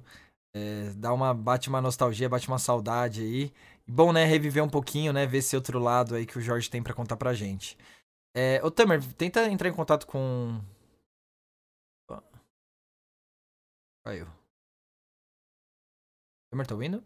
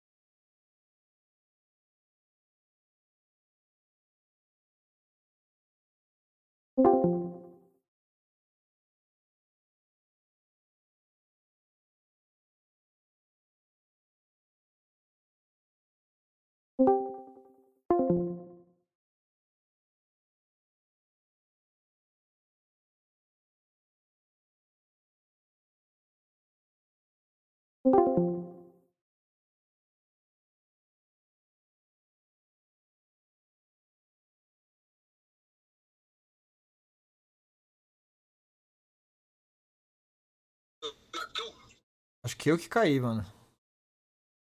Ah, eu já tô colocando ele na linha aqui, tá? Peraí, só um minutinho. Tá voltando, tá voltando. Calma aí que eu, eu vou me abrir aqui. Peraí, caiu tudo. Caiu a internet. Verdade. Foi lá, foi lá, foi lá. Eu também tava achando que foi aqui que Foi, porque acho que até meu, meu celular caiu também. Ah, abriu. Vou pedir a solicitação de novo aí, você aceita.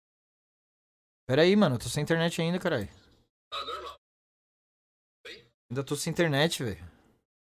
Ah, você ainda está em. Sim, caiu, eu tô no outro 4G aqui contigo. Caralho. Agora. Eu tô vendo se eu conecto no 4G. Vou dar uma quebrada de galho. Só, só um minutinho. Tô vendo, agora, tô vendo tá falando Tô, tô vendo se conecta no 4G. Mano, não tá nem dando pra te ouvir. Tô vendo se conecta no 4G. Ah, tá, beleza. Tá. Vou falar mais aí. Não tá indo não, velho. Da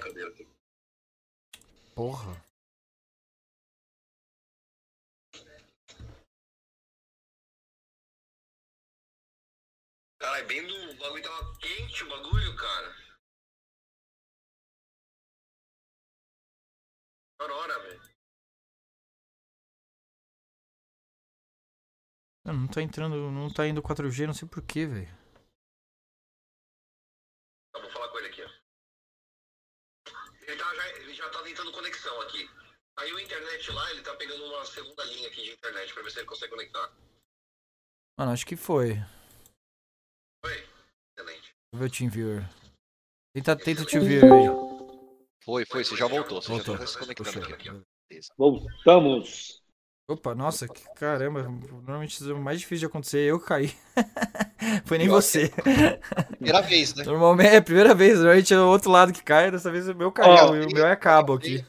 O, o, o- Dinho falava que a Brasília. Peraí, peraí, peraí, peraí um pouquinho, Jorge. Só deixa a gente ver se tá tudo on- online aqui pra gente retomar no YouTube também. Da senha, precisa da senha. Tá, tá certo, Tamer? E é, não dá spoiler, né? Eu quero ouvir aquilo que o Dinho falava. Então, não, Tamer, foca aí, vai. Coloca, joga tudo no ar, me manda avisa a aí. senha, me manda a senha, me manda a senha. Do, do TeamViewer. É a mesma. É mesmo? É, Você tá vendo aí? Você consegue enxergar? Ah, não, não consegue. Eu tô beijando. Peraí que eu tenho que abrir o zap aqui. Não, peraí, eu consigo ver aqui, peraí. Abri já.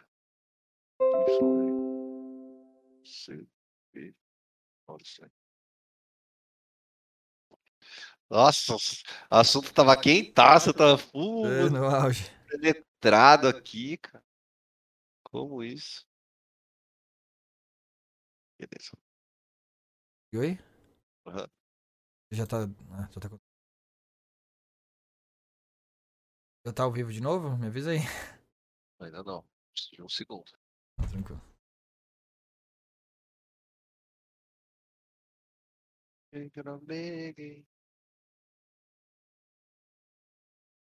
Ah, Cadê? Ele desconfigura algumas coisas.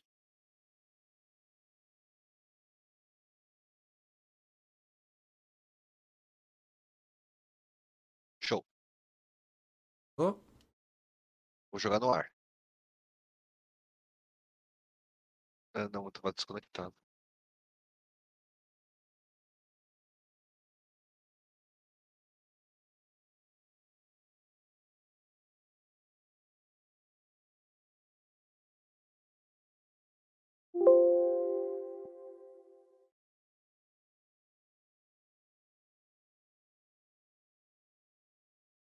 Igualzinho.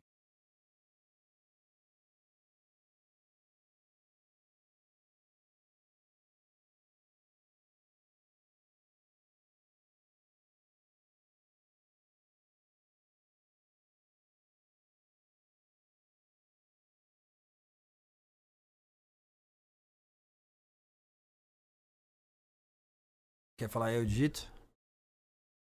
Pegar o, eu não lembro e-mail exato. Exato.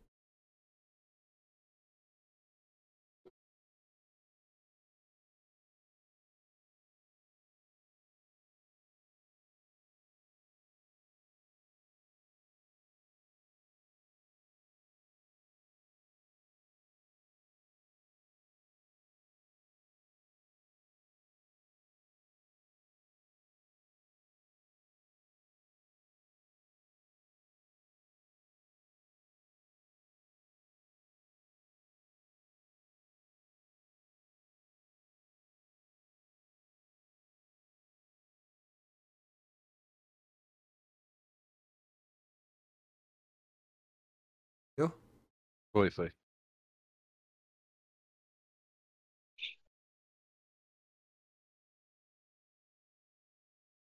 Tá. Vou Fechar aqui. Eu vou direitinho. Fecha esse aqui, ó, que eu não tô conseguindo. Tá aparecendo. Tem que dar, um- tem que dar ok aqui, ó, no meio da tela. Vê se você consegue dar ok no meio da tela. No meio, no meio. Ah, aqui. Ah. Fecha também? Fecha, fecha. Aí foi, foi. Subimos, subimos, Online, estamos ao vivo. subimos. Olá pessoal, desculpem, né? é, a gente fazendo ao vivo é assim mesmo. Dessa vez, por incrível que pareça, eu tive um problema de internet aqui, né? Infelizmente, operadora não tem como a gente prever isso. Normalmente não acontece, é o primeiro podcast que a minha internet cai, mas acontece. Mas obrigado, A conta pessoal. tá em dia, né? Hã? A conta tá em dia, não tá? Eu preciso dar uma validada, eu espero que sim. Então, Beleza, Jorge. Pô, né, a gente tava no auge da conversa, tão todo animado aqui. Aí, né, caiu justo, caiu justo nessa hora, mas vamos retomar da onde a gente parou, porque tava num, num, num ponto muito interessante, né? O Dinho Então- falava que a Brasília é, foi feita para andar em cinco pessoas. É, um para dirigir, quatro para empurrar. É mais ou menos assim. Imprevisto acontece, não tem, não tem crise. Não, mas para finalizar, era justamente isso que a gente estava falando aqui. É, o filme vai marcar muito isso. A, a questão de apostar que pode dar certo. E, e- e, particularmente, eu acho isso. Que o- a arte não é quem faz, não era só, não é só quem está na frente da tela ou quem está num palco. A arte vem desde o cara que puxa o cabo, do, do cara que maqueia, do que limpa. Eu acho que é uma construção que é feito de várias mãos. Para a gente poder estar aqui hoje, para a gente poder estar mostrando um pouquinho do que foi Mamonas, que você, cada dia com uma nova pessoa que, que te ensina tanto, que é, a, a gente tem a, a arte do aprendizado, eu acho que a gente morre aprendendo, né? E eu acho que é muito legal quando a gente tem a oportunidade de valorizar as pessoas que estão do outro lado. E assim os meninos o faziam, assim eles gostavam que, de tratar toda a equipe técnica, as pessoas que, que andava com eles na época. E penso eu que a gente vai dar uma tratativa bem especial para esse pessoal dos bastidores, que eles gostavam de comer junto, de brincar junto, de viajar junto e passar Romão junto, que eu acho que a gente, é, com essa possibilidade de trazer o filme, de conseguir o mais difícil, que foi captar os recursos ao longo desses anos. É, e eu peço que as pessoas entendam que a arte não é só uma questão de, de, de um vagabundo que deu certo que amanhã ele é chamado de artista. A arte ela tem e deve ser respeitada, e eu acho que é uma questão de oportunidade. Você hoje, com o podcast, você dá voz a pessoas que acreditam em sonhos. A gente hoje está aqui como eu representando uma marca, porque eu acreditei, porque minha tia acreditou, porque os outros familiares Sim. também acreditam que é legal permanecer com o legado deles. Então eu acho que é assim, é uma busca incessante. Cada um ao seu modo contribui com o que tem. Sim, sim. É, e é um pouco do, do objetivo do podcast mesmo. É, já tá legal você ter colocado isso. Que é servir de inspiração, né? E a ideia do. A sua ideia com o filme, a, a história do Mamonas Assassinas, é, ela é inspiradora, né? E, e assim, o legal que assim, é, vai inspirar tanto que nem você focou muito, né, nessa questão do cenário musical, né, da, das novas bandas, quantas outras bandas em potencial, quantos outros artistas em potencial que é, não foram descobertos ou que não tem é, investimento, que não tem espaço, né, e aí é, é, um dos seus objetivos é ajudar com isso, né, fazer a sua parte de contribuição para melhorar esse cenário. Mas essas histórias inspiradoras, Jorge, inclusive a sua, inclusive a do Mamonas, é, e da, das pessoas que participam aqui do, do, do nosso podcast, não serve exclusivamente para a pessoa que viveu, viveu a mesma situação, né? A gente não está falando só do cara que quer ser músico.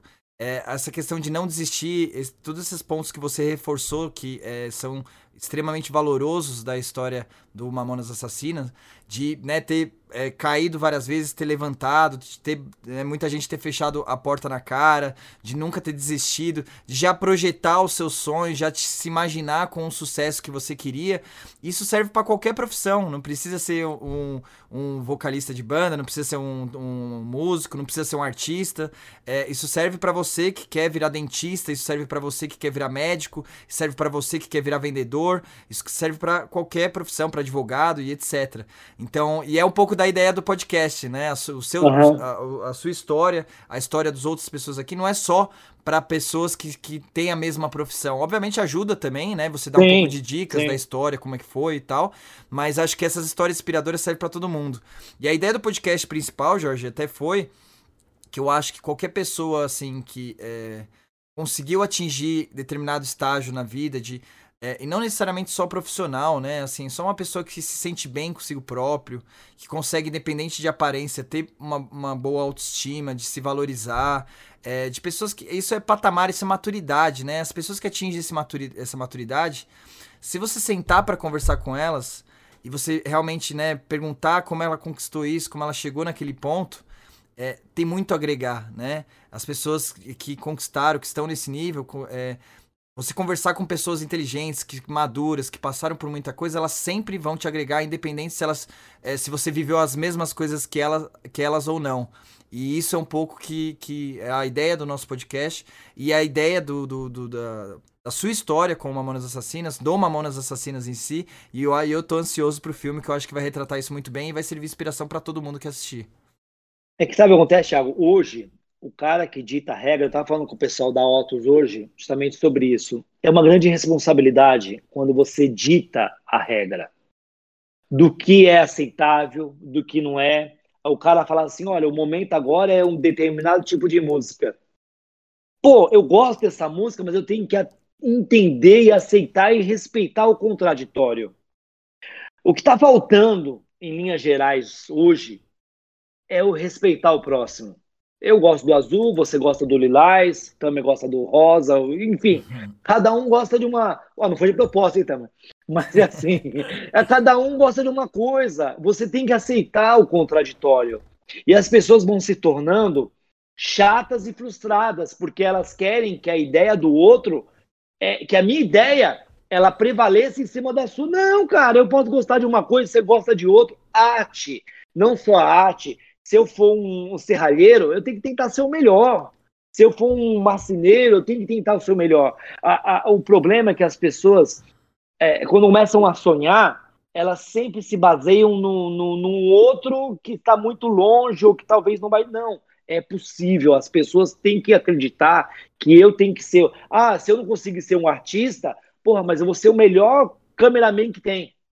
Eu vou ser o melhor maquiador que tem. É isso. Se a pessoa gosta de arte, vá viver da arte, vá fazer o que gosta. E eu acho que o que falta hoje é as pessoas que desanimam muito do seu sonho. Uhum. Ah, quando a gente tem uma oportunidade de estar num podcast que faz com que as pessoas, que dê voz, que faz com que as pessoas é, expressem o, o seu, a sua vontade, o seu íntimo, eu acho que é uma oportunidade única de falar, cara, amanhã eu vou acordar, eu vou trabalhar, eu vou chegar às seis horas da tarde, eu vou começar a escrever. Aquele livro que eu pensei tanto em escrever, eu vou começar é hoje, eu vou começar é amanhã. Aquela poesia que pode. Cara, quem, se você pegar uma letra como Pelados em Santos, uhum. leia ela sem esquecer da musicalidade, você fala, meu, o que é isso? Vira, vira. Sim, então, sim. cara. É, o, no dentro é do simples possível, pode estar o genial, né? Dentro do simples cara, pode estar o genial. É possível a gente mudar a, retórica do, do sonho. É possível a gente fazer. Porra, se você for advogado, seja o mais cortês, seja o mais da hora, seja um bom amigo, porque eu acho que essas que são as regras. Se você fizer a coisa pensando em ajudar o próximo, e o meu pai, meu tio, todo mundo fala que é melhor você ajudar do que ser ajudado. Então a regra é essa: viva o seu sonho, acredite que você pode ser o melhor possível, seja artisticamente, seja é, é, na área do trabalho braçal, mas eu acho que a gente tem que buscar aquilo que nos faz feliz. Eu acho que essa. E os caras que ditam as regras, é muito bom frisar isso. A gente pode estar frustrando certas pessoas. Quando eu vou lá, e critico o que eu não gosto. E quando eu critico aquilo que para mim não, não, é, não é tolerável. Eu acho que o respeito, a base está justamente aí. Porque Mamonas, quando ele começou a fazer sucesso, tinha um monte de gente que torcia o nariz. Tinha um monte de gente que falava, ah, isso não é música, tal, tal. Está entendendo? E hoje, tem pessoas, esses mesmos que criticavam, hoje aplaudem, os filhos gostam, entende? Então eu não posso falar, eu não posso me permitir a criticar só. É um cara, quando ele dita uma regra, de falar: olha, o que vai, agora vocês vão escutar é, tal música. Ah, então as outras músicas não. Não presta, porque tem gente que escuta. Entendeu? E eu acho que o respeito cabe em toda parte. E o respeito ao contraditório. Sim, não. Não, sem dúvida. É, e acho que para que essa energia negativa, né? Mas isso daí, infelizmente, é uma situação atual, né? Muito mais abrangente do que isso, é uma questão da, da, da né, um reflexo de cultura, influência de, outro, de, de tudo, digital, etc. Mas é, esse status atual, né, de, de crítica, de cancelamento, né, é coisa negativa, gera coisa negativa, não é positivo. Obviamente, né, que as pessoas que, quando a gente fala de crime, né, né Sim. escândalos que aparecem, estrupador, etc. Isso daí, obviamente, tem que ser criticado, uhum. né? Isso, uhum. isso daí uhum. né, nunca pode ser visto com, com, bons olhos, mas isso sempre foi assim, né? Sempre tem que ser. Né? Não é novidade criticar pessoas que fazem coisas erradas. Isso daí né, sempre, sempre existiu e tem que continuar. Mas é, esse exagero de negatividade, de, de né, é, punir as pessoas por pequenos detalhes e, e o excesso de crítica. É, é, muita negatividade que gera negatividade, né? Isso eu acho que faz mal para todo mundo. É, infelizmente a internet é um pouco assim, né? E a gente utiliza, é um recurso que, faz, que a gente utiliza, acaba utilizando muito, né? Mas não deixar isso te dominar. E na sua vida pessoal você agir de forma diferente, né? Da forma que você faz, Jorge, né? Que você falou que vê isso na internet e tal.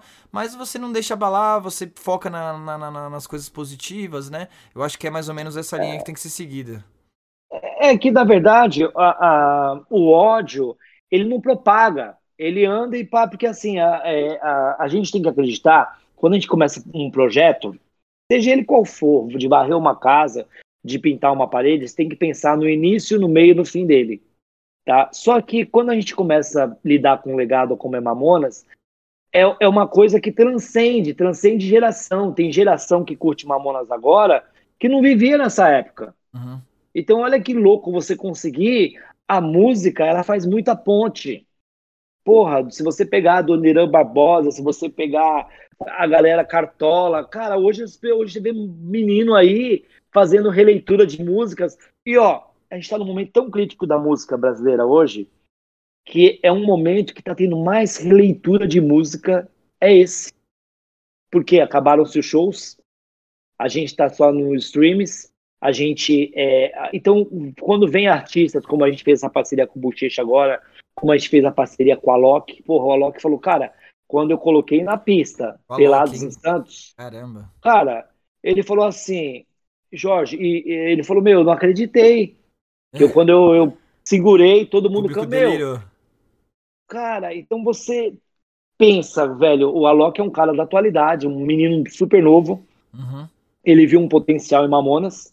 É, é, a gente deve muito essa questão do Alok, essa, essa virada de chave que deu é, de outros artistas, de outras possibilidades, como foi com a Vivi, como foi com o Bochecha, como foi a música Vai Aí também, que foi uma letra do Dinho, que a gente está estudando para ser o tema da Copa o ano que vem, é, na, é, que é uma música que fala de futebol. Então, é assim, é acreditar, velho, porque se eu acordar com pessimismo, achando que não vai dar certo, eu acho que essa não é a regra e isso não é o que os Mamonas ensinou para todo mundo. Eu acho que cada familiar, cada, cada pessoa que a, acompanhou Mamonas e sabe, a equipe técnica, as pessoas que vivenciaram isso, eu acho que acreditar no positivismo, acreditar que a gente pode fazer o melhor e dar o melhor da gente, eu acho que eu não tenho que desferir uma palavra é, ruim para alguém que eu não goste. Entendeu? Eu acho que assim, a gente dá o que tem. Entendeu? E eu tento dar o melhor. Entendeu? Sim. Pode não ser o melhor para uns, mas a gente tenta fazer uma vida melhor aí e gostar de gente feliz, porque como a gente sempre fala, gente feliz não enche o saco e acho que essa que é a regra. É verdade, acho que se a pessoa, né, conseguisse acreditar nos seus sonhos, se tornar feliz ali consigo própria, né? É, não, não, não, taria, não espalharia tanto ódio, não faria tanta crítica assim, né? Focaria mais nas coisas positivas. Então acho que uma coisa acaba estando correlacionada com a outra. É... É, que, é que as pessoas não podem entender que o contraditório não é meu inimigo. Você não gosta do, do azul, mas você não é meu inimigo. Você não gosta do, do rock do Mamonas, mas você não é meu inimigo. Você gosta do funk, você gosta. As pessoas têm que desarmar nesse sentido, sabe, Thiago? As pessoas têm que entender que o contraditório tem que ser respeitado e deve ser respeitado por uma questão de civilidade básica, de convívio pacífico mesmo, do familiar, de opção sexual, de, de diversas coisas. Sim. Eu acho que a gente consegue fazer um mundo melhor criando essas bases. Não, show de bola, uh, Jorge. Acho que essa é a, é a inspiração que o Mamonas passa, né? Quando você reflete na história deles, do, dos meninos, né? De, de toda a trajetória da carreira deles, né? Que teve essa reviravolta de estourar num, por um período muito rápido, muito intenso e infelizmente, né? Curto. Mas realmente é, é, acho que essa é a mensagem principal que, que essa história passa e é muito legal. E aí, aproveitando, Jorge, é, a gente já está perto de finalizar. Eu só tenho uma pergunta, uhum. umas duas perguntas aqui que eu faço questão que eu quero fazer para você antes da gente concluir. Mas eu quero aproveitar também e agradecer o chat. Entrou bastante pessoa nova aí, pessoal. Sejam muito bem-vindos. Pessoal elogiando bastante você, Jorge. É, muita gente ah, falando, obrigado. pô, é, falando Mamonas Assassinas é inesquecível. Um monte de gente mandando coraçãozinhos aí, muito bom. É esse ciclo positivo que a gente quer, né, Jorge? Tá falando, né, o pessoal que só critica, lógico. aqui no nosso chat, pelo menos, tá, tem só coisa positiva aqui. É, Douglas falando aqui, ó, te amo. A Elo falando, obrigado por tudo, Jorge, você é incrível. Então o pessoal tá te ah, elogiando ah, bastante. Então, pessoal, é, aproveita, mande perguntas aí também pro Jorge, que a gente tá para finalizar. é justamente é que só é possível, o sucesso dos Mamonas só é possível hoje por conta da galera que curte, que gosta tá? Porque um sonho ele não consegue ser vivido sozinho, né? Sem ele dúvida, precisa de toda uma, é. é. de precisa dessa galera toda. E então quando você a gente pensa em fazer um tem uma comunidade que você está mantendo, né? Você sempre existiu, né? Né? Ela estava meio desassistida durante alguns anos e você retomou isso. Isso é muito legal. É, é porque assim, você quando você pensa em fazer igual uma página no Instagram, dá um trabalho infernal para cuidar. É. Porque você tem que ter conteúdo, você, você sabe como que é complicado para você. É, e, então, quando você pensa em fazer alguma coisa, tem que tentar fazer o melhor. Lógico que às vezes pode ter postagem que não agrada um, como não agrada outro. A gente fez é, os doces especiais com a Marcinha da Pepper, que foi um sucesso, é um sucesso. A gente fez uma linha de meias com a Luke, é, copos. Então, assim, a gente brinca com essa possibilidade e, e isso é muito legal porque eh, ninguém pensa em ficar rico com isso, mas a gente pensa em imortalizar os meninos com uma meia, com um copo, com um souvenir. Então, isso é muito legal. Sim, As sim. pessoas levar para dentro da sua casa um objeto de uma banda que fez tanta gente sorrir, tanta gente brincar. Então é essa que eu acho que é a. Não, eu acho que é uma, uma justificativa pra você contar a história, né? Pra você chegar pro, né, pra nova geração, pros seus filhos, sobrinho, etc. Falar, ó, oh, esse, esse, tá vendo esse, essa lâmpada aqui, essa meia, sei lá, né? Todos os artigos Cara, que você eu vende recebi aí. direto pessoas falando assim: ô, o sabão cracrá existe mesmo? É, Sabonete íntimo masculino existe? cadê essa Falou, meu, música aí já, né? Pô, vamos relembrar da música tal, já incentiva, né? Muito Eu legal. já falo, com os loucos lá de Minas, o pessoal, o Vinícius, o Bruno, a galera lá resolveu, criou isso. A gente viajou na ideia. e é uma coisa que é legal, porque uma, meu, e outra coisa, sem contar que esse sabonete íntimo que a gente lançou, ele é totalmente é, medicinal. É, não sei se, se as pessoas sabem, mas tipo, é, o, o Brasil ele tem um problema muito sério de, de até mesmo amputação mesmo, porque não cuida, entende? Então é assim, Nossa, é uma caramba. oportunidade da gente unir uma possibilidade de fazer uma brincadeira e de Uhum. cuidar realmente Sim. dessas pessoas, como os doces especiais da Márcia, que é para o pessoal namorar, como a gente agora tá É, vindo esses com doces uma linha especiais me agora. conta melhor aí, que é bem curioso, né? É, É, Tem a gente tem uma linha produtos de doces especiais com a Márcia da Pepper, que são doces para namorar. E a gente também tá lançando agora, a gente vai é uma linha lançar erótica, doces. né? Uma linha erótica ali e tal. Isso, é uma linha, uma linha erótica de doces. Legal. E a gente está lançando agora, no final do ano, é, Deep Link dos Mamonas, que é, é, Drops Mamonas. A gente pensa em, brin- em brincar com essa coisa aí mesmo de bala de posto de gasolina. A gente quer brincar com essa possibilidade, assim como foi feito os copos. A gente está lançando também uma linha de gibi, o Game Mamonas, que vai vir junto com o filme. Nossa, Ih, tem um monte de novidade, gente. O game, o game Vai- mas vai- Pra, pra PC, pra qual plataforma? O game, é, inicialmente, a gente está fazendo para móvel, que vai ser um joguinho de aeroporto, que é pular, é tipo Hum. Guitar Hero. E vai ser uma coisa bem legal. Ah, vai ser tipo, é, pra vai- celular, pra aplicativo, assim? Isso, vai Ah, ser um legal. aplicativo que vai ter a Brasília é, desfilando, Jumento Celestina. Vai ser uma coisa bem legal, vai É. estar todos os meninos. E é uma coisa, vai ser um tipo joguinho de aeroporto, de pular ponte. E é uma coisa que a gente pretende lançar, já está pronto. A nossa parceira foi a Liga, a, uma, uma universidade que tem em Sorocaba, que ela é uma faculdade é, voltada para tecnologia. E ela desenvolveu todo esse, esse lado e a gente está com no forno. Só é que a pandemia, infelizmente, ela travou alguns É, projetos. Né? O, o filme já era para ter. ó, a gente vai rodar o filme esse ano e a gente pretende lançar nas férias do ano que vem, tipo em junho do ano que vem. Uhum. Então, é, a gente pretende, é, quando começar a gravar o filme agora, quando em fevereiro, março, mais ou menos, talvez vá a série, está discutindo se vai a série primeiro par ou, ou o filme.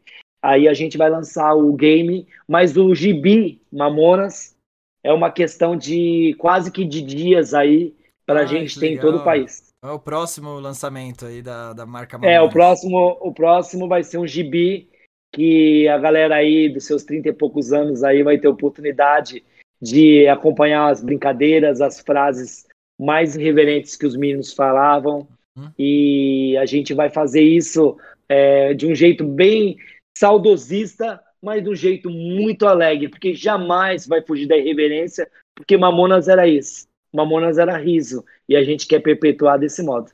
Legal, Jorge. Eu vou querer um desse, hein? Eu me comprometo a, a- a- a mostrar aqui no, no Atena Podcast. Pode No deixar que eu próximo vou mandar. episódio, eu vou começar já abrindo o gibi, mostrando algumas páginas do pessoal, pro pessoal é, se Ó, incentivar como o quem a sabe quando a também. gente começar a gravar o longa, a gente faz um com umas pílulas de uns make-off lá do, do projeto. Lá Opa! vai ser filmado 95% aqui em Guarulhos. Que legal. A nossa ideia é fazer tudo no Secap, que é um bairro que tem aqui em Guarulhos. abraço pra todos E a gente- Guarulhos. Eu moro perto, sou da É. Zona Norte aqui de São Paulo, Tucuruvi, tô do ladinho de Guarulhos, já trabalhei lá, inclusive.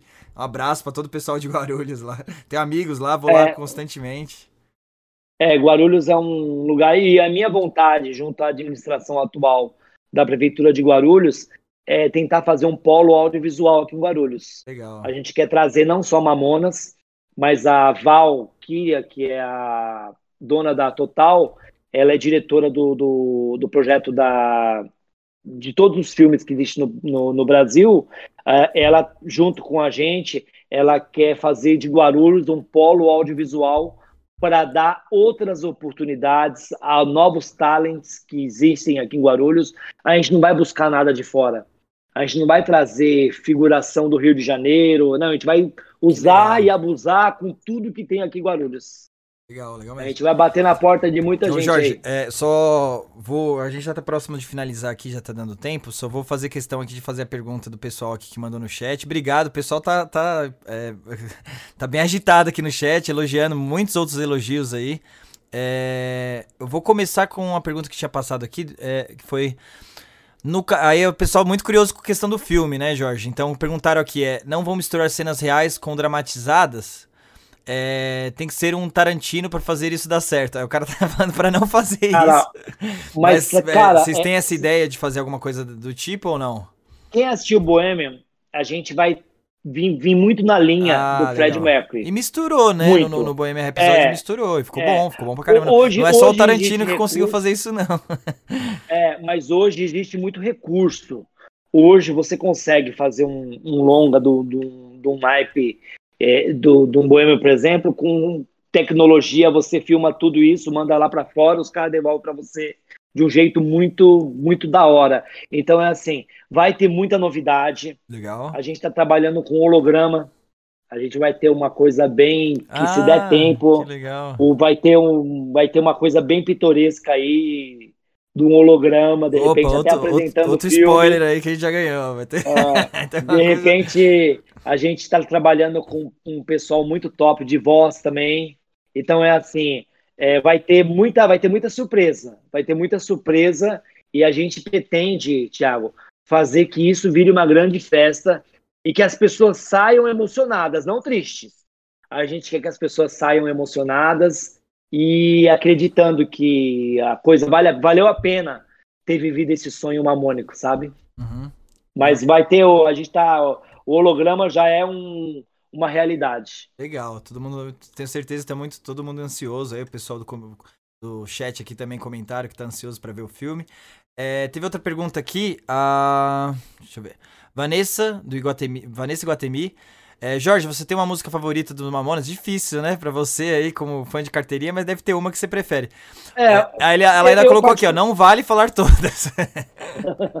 é, Pelados em Santos é uma obra do Dinho que é, ele escreveu, quando ele escreveu essa música, é, teve, teve um primo que veio da Bahia que chegou aqui e falava, olhava pra, pra praia, via as meninas assim, meia, tipo, de biquíni, falava, rapaz, olha que pitulinho, olha que chuchuzinho. Daí que o Dinho começou a montar a estrutura da música Pelados em Santos. Então eu Ah, acho que é a música, é, é a, e a música também que mais a gente faz direitos autorais. É a música que mais a gente. É, Eu já pus primeira, ela né? no. Foi a primeira que estourou, né? Que, que... É, eu pus ela já na Kéfera, Vai Que Cola, eu com o Tom também, que é um parceirão, que é do.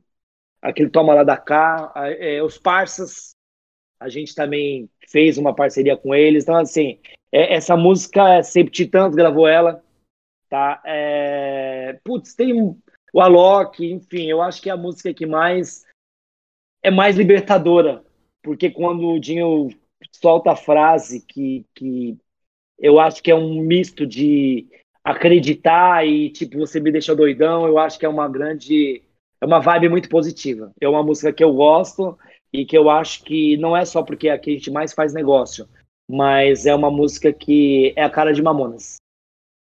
Sim, legal, sem dúvida. É, é, é uma que marcou, até o Douglas me corrigiu aqui, não foi.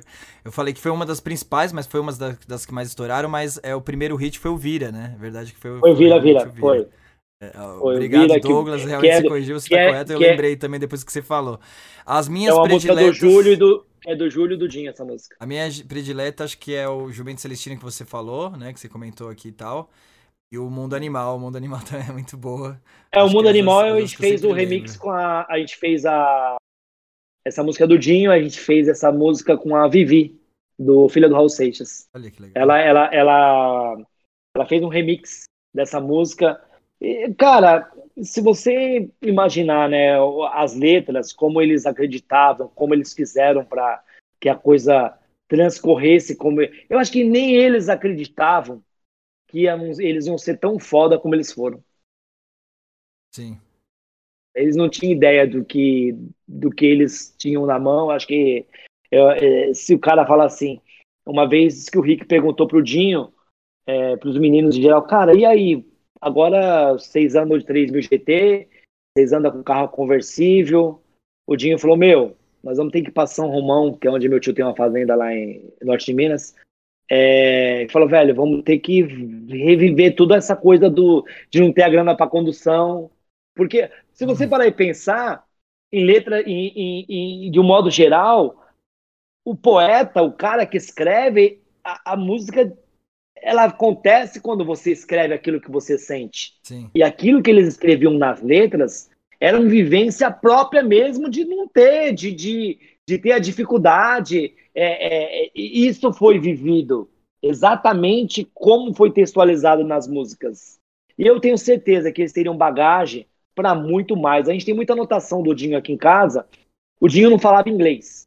O Dinho, inclusive, a gente fez até um NFT agora, que são com alguns produtos, algumas coisas, que é do Phonogram, que a gente é, lançou há um mês agora um, uma parceria com o pessoal do Phonogram, que a gente disponibilizou. O Dinho, por não falar inglês, ele escrevia como se fala. Então, assim, tem coisas Sim, hilárias. Tem muita letra dele que, que, Cara, que ele fazia essa brincadeira coisas, e tal. Muitas coisas. Ele falava o seguinte: sabe o que ele falava? Um dia vão estragar a nossa música, porque a gente estragou a música de muita gente.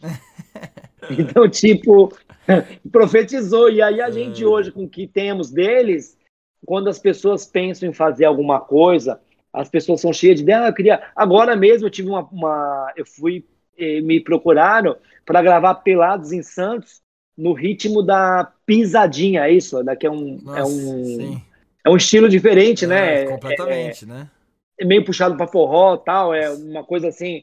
Aí eu falei, cara, não sei nada que denigra, não sei, meu, pau no gato, vamos é. que vamos. Eu acho que Mamonas era isso, ele é, brincava eles, com e, meu, aí, é, é, assim, eu não conhecia eles pessoalmente, mas pelo que eles aparentavam, eu acho que eles não iam reclamar com isso, né? Eles eram tão tranquilos assim, adeptos à zoeira, né? A, a Velho, mente aberta, a, então acho que não. Imagina você na década de 90 falar uma música de suruba, irmão. Sim. É surreal, é surreal. O, o que ferra o mundo hoje é um negócio, Tiago, chamado falso moralismo. A vidraça do meu vizinho é suja, a minha não, a minha é limpa. Entendeu? É utopia isso, gente. Não é besteira, porque, cara, falava de corno, falava de gay, Sim. numa década de 90, aonde de repente, meio, como é que você, você pega a letra do Vira-Vira, escrita pelo Júlio e pelo Dinho, e textualiza, olha ela sem a melodia, olha ela no crivo da lógica e da razão como um texto. Você isso é uma, é uma, uma sacanagem, é um bacanagem. Então, e aí? Virou uma puta sucesso. A primeira música estourou dos meninos. É a segunda música que mais tem streams e depois Robocop Gay. Robocop Gay é uma música que embalada, que agora parou.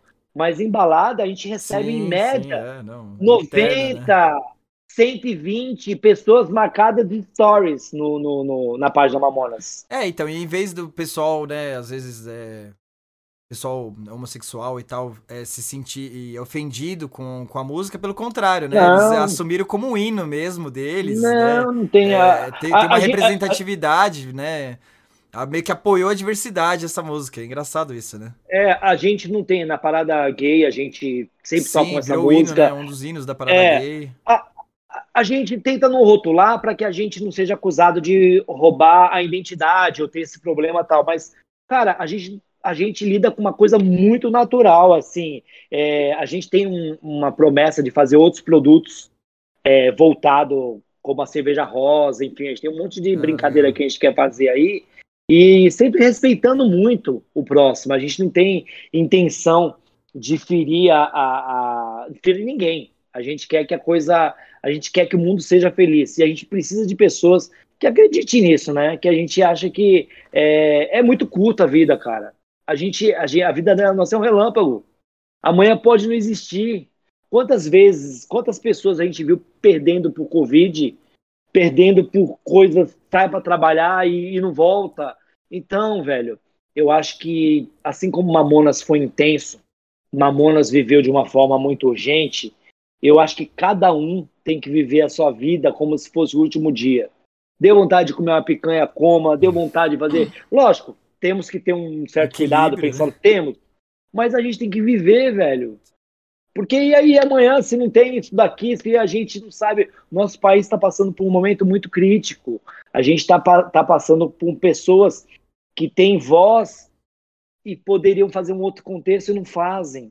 E apoliticamente, eu sou apartidário, mas eu acho que assim, propagar o bem ainda é melhor que propagar o mal. Então, É, Vamos Jorge, tentar. é, Até, né, a gente teve o último convidado nosso foi, foi o delegado Palumbo, que é um, que, querendo ou não, é Gente um, boa. um político, né, e tal. gente boa, A gente, né, eu faço questão de ser totalmente 300% apartidário, porque, é, né, o que minha, minha perspectiva, minha opinião política ali é um dado pessoal, privado meu, que, que né, É, eu, não preciso compartilhar isso tem com que ser ninguém. respeitado. E, e Tem que exa- ser respeitado. exatamente, né? Eu até trabalho com segurança da informação. Hoje tem uma lei para isso, que é a Lei Geral de Proteção de Dados, para cada um ter a sua opinião e poder né, ter a privacidade da sua opinião. Então, assim, a gente não é, a- expressa esse tipo de, de, de opinião partidária. Porém, é, é o que eu falo, né? Se você pega. O que. é, tem coisas que não entra em, critério de ideologia. É, o fazer o bem não entra em critério de ideologia e fazer o mal também não entra em critério de ideologia. Fazer o mal, eu vou ser sempre contra, essa é a minha principal, é, meu principal posicionamento, independente de ideologia. Pessoas que fazem o mal, que eu vejo fazendo mal, ser sempre contra, vou criticar. É isso que eu tento fazer, né, dentro do possível, né, ninguém é perfeito. Mas e, e incentivar pessoas que fazem o bem, como essa iniciativa desse podcast, que você mesmo até agradeço aí os elogios e tal. É uma iniciativa de tentar fazer o bem, né, compartilhar conhecimento, compartilhar experiências de pessoas como você, como a história do Mamonas.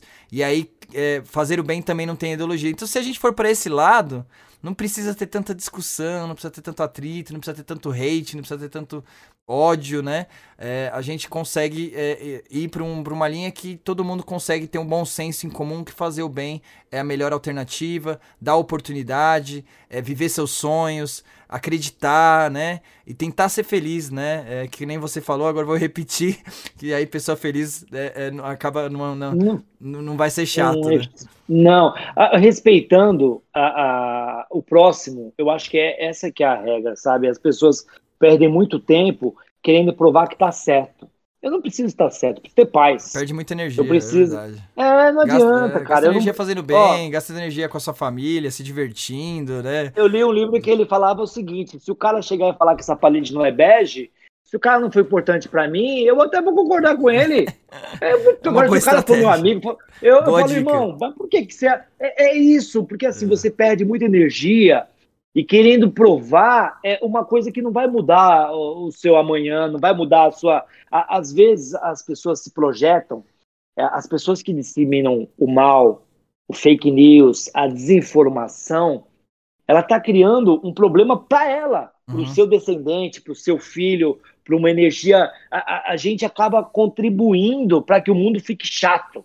Sim. Eu acho que ninguém merece viver num mundo chato. Assim como Mamonas levava alegria, assim como Mamonas deu a oportunidade de tanto riso, a gente quer perpetuar isso no filme, mas eu peço a Deus que venham outros Mamonas, que venham outras pessoas com essa vibe e com essa alegria e com essa possibilidade de trazer o riso, independente de política, independente de time, independente de religião, porque eu acho que esses são os pilares, infelizmente, que por muitas das vezes separam amigos, separam familiares, para as pessoas provarem que estão certas. Sim.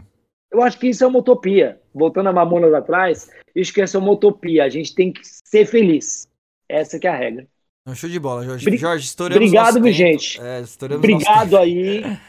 Não, Obrigado então, até vou, né, agradecendo o pessoal que, que, que participou aqui. Eu só vou ler mais alguns comentários aqui, que é o pessoal elogiando mesmo. É, teve o David Casal.